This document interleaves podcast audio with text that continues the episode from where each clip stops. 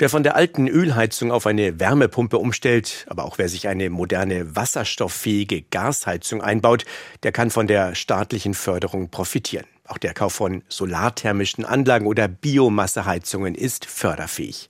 In der Regel werden 30 Prozent der Kosten einer Anlage erstattet.